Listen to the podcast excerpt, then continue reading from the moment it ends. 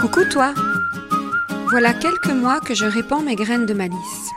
Peut-être les considères-tu comme des bulles d'inspiration, des petits kicks pour prendre confiance en toi, voire un petit coup de pied pour tenter ce que tu n'aurais jamais osé auparavant.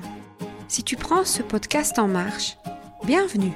Je m'appelle Valérie et j'aime créer des déclics magiques. Dans tout ce que je partage, tu pioches ce que tu veux pour te frayer ton propre chemin aligné avec toi. Alors, on s'aime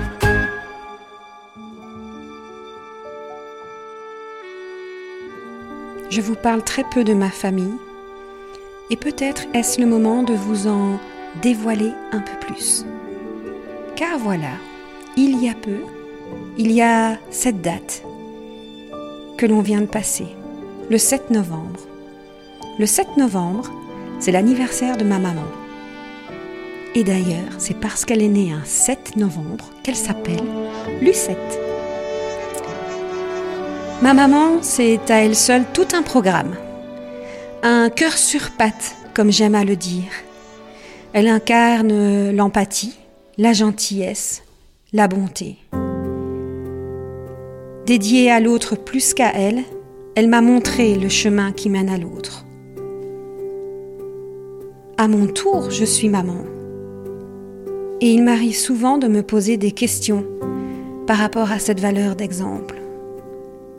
Est-ce que le fait de marcher dans les pas de ceux et celles qui m'ont élevé, qui m'ont appris à grandir, à aller encore plus haut,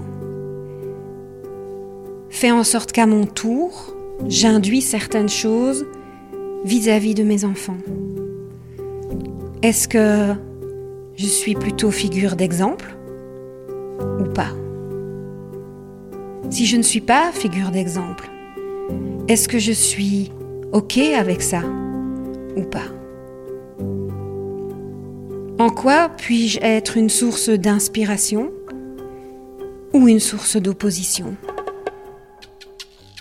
Je vous avoue aussi que par extension, il m'arrive de poser la question dans le domaine professionnel. Est-ce qu'à mon tour je suis aussi figure d'exemple pour les collègues ou les collaborateurs avec lesquels je travaille ou pas? Et si pas, est-ce que je suis OK avec ça? Est-ce qu'ils voient en moi une source d'inspiration ou une source d'opposition? Et peut-être euh, que c'est un mélange de tout ça aussi. Car au fond, c'est en étant qui nous sommes que nous permettons à l'autre d'aller chercher ces petites pépites qui vont les inspirer, mais aussi les choses que nous rayonnons et qu'ils n'aiment pas ou qu'ils aiment moins.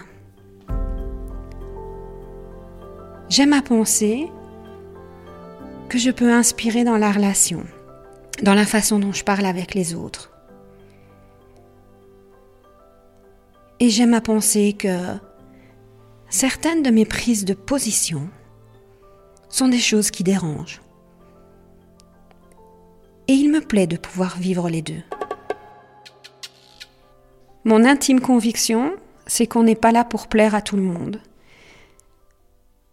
Je pense qu'on est là pour quelque part permettre à la fois à nous-mêmes et à la fois aux autres d'aller chercher au-dedans de nous les choses qui nous permettent de grandir et de nous révéler à qui on est. Et donc forcément, un même trait de caractère pourrait pour certains être une source d'inspiration et pour d'autres une source d'opposition.